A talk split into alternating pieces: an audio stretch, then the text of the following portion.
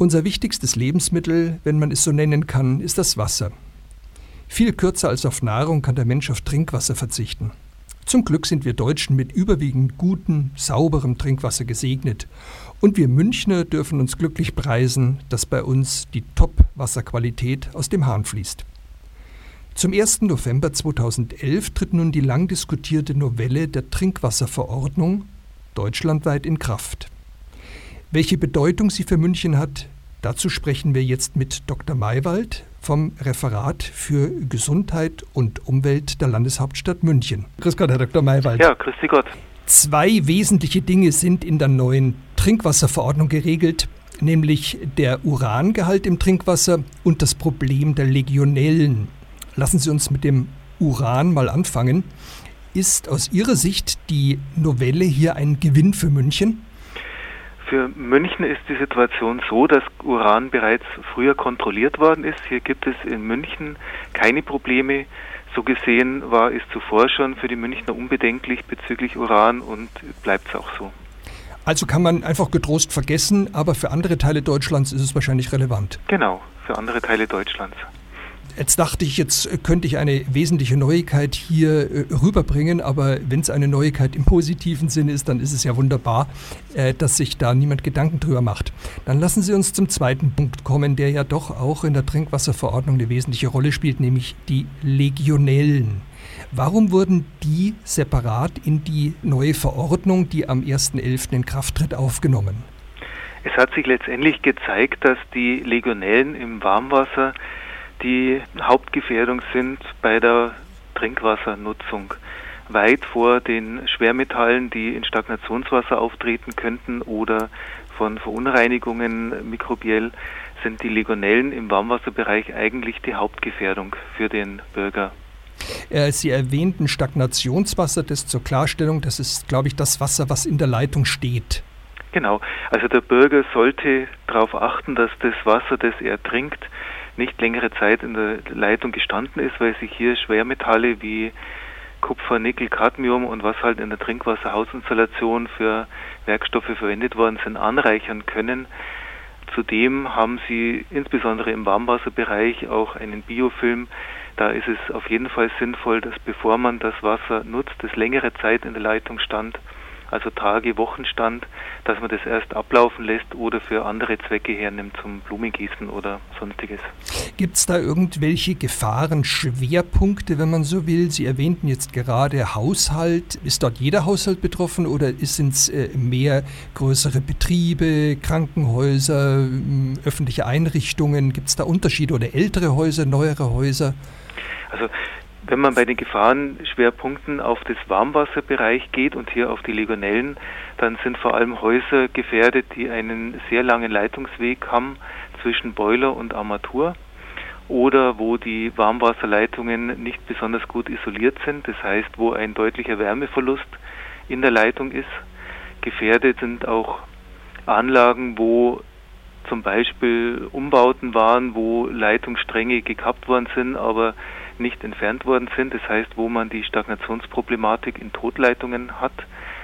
Und auch wenn die Abnahme an Warmwasser an manchen Stellen sehr sporadisch ist, also da denke ich zum Beispiel jetzt an irgendwelche Abstellkammern oder an Zimmer, die nicht mehr genutzt werden, da entsteht nach unserer Erfahrung häufiger eine Legionellenproblematik im Vergleich zu einer Installation, die dauernd warmwassermäßig genutzt wird.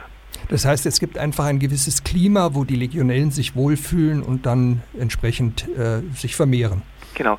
Also wenn Sie eine Legionelle wären, dann würden Sie sich freuen, wenn Sie einen Temperaturbereich von 25 bis ungefähr 50, 55 Grad haben.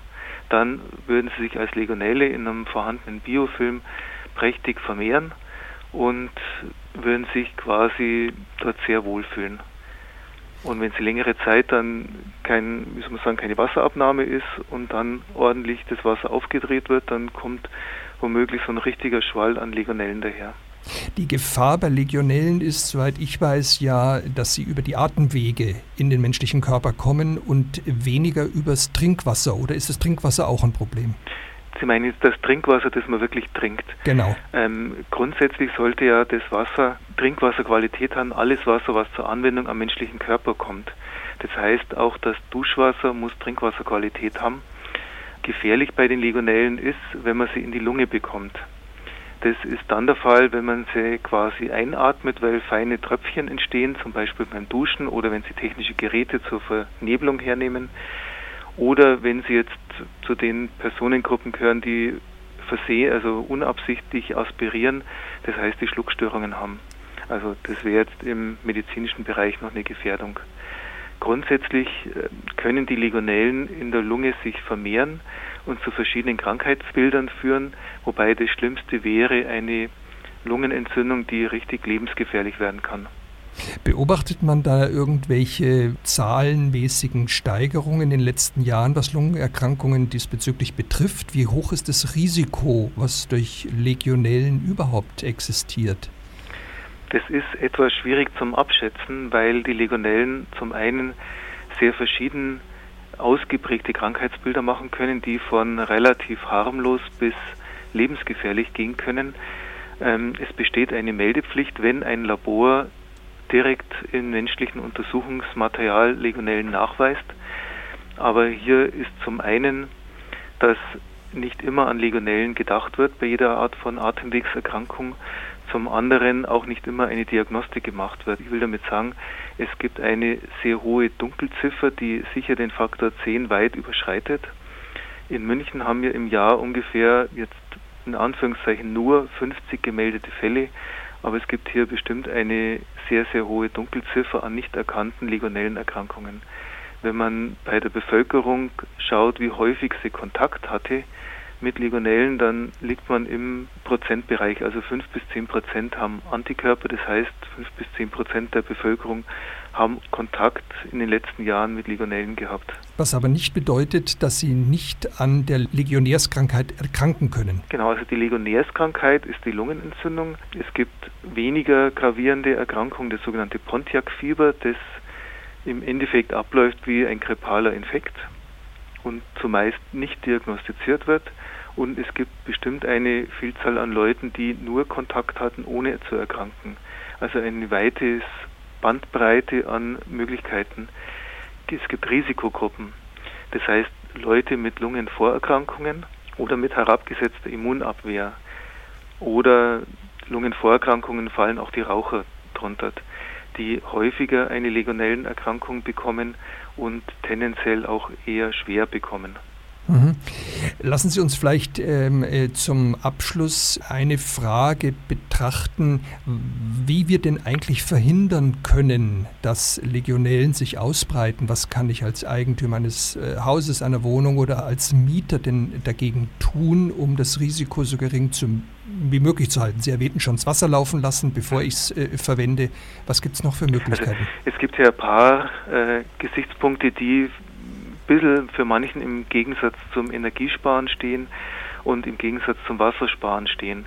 Also ein größerer Boiler für Mehrfamilienhäuser sollte auf jeden Fall auf 60 Grad stehen. Es sollte in der Warmwasserleitung nicht mehr als 5 Grad Wärme verloren sein. Das heißt, am Wasserhahn sollte idealerweise 55 Grad heißes Wasser rauskommen.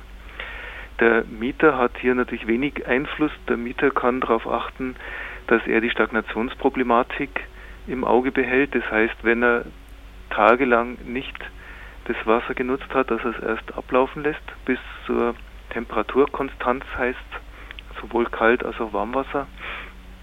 Und wenn er sehr lange im Urlaub ist oder wenn er quasi Leitungen in Betrieb nimmt, die monatelang nicht genutzt waren, dann sollte er vielleicht ähm, tatsächlich einen Installateur schon bemühen. Das war Dr. Maywald vom Referat für Gesundheit und Umwelt der Landeshauptstadt München zur Novelle der Trinkwasserverordnung, die zum 1.11. in Kraft tritt. Bei allem Vertrauen in unser gutes Leitungswasser, die Legionellengefahr sollte keinesfalls auf die leichte Schulter genommen werden.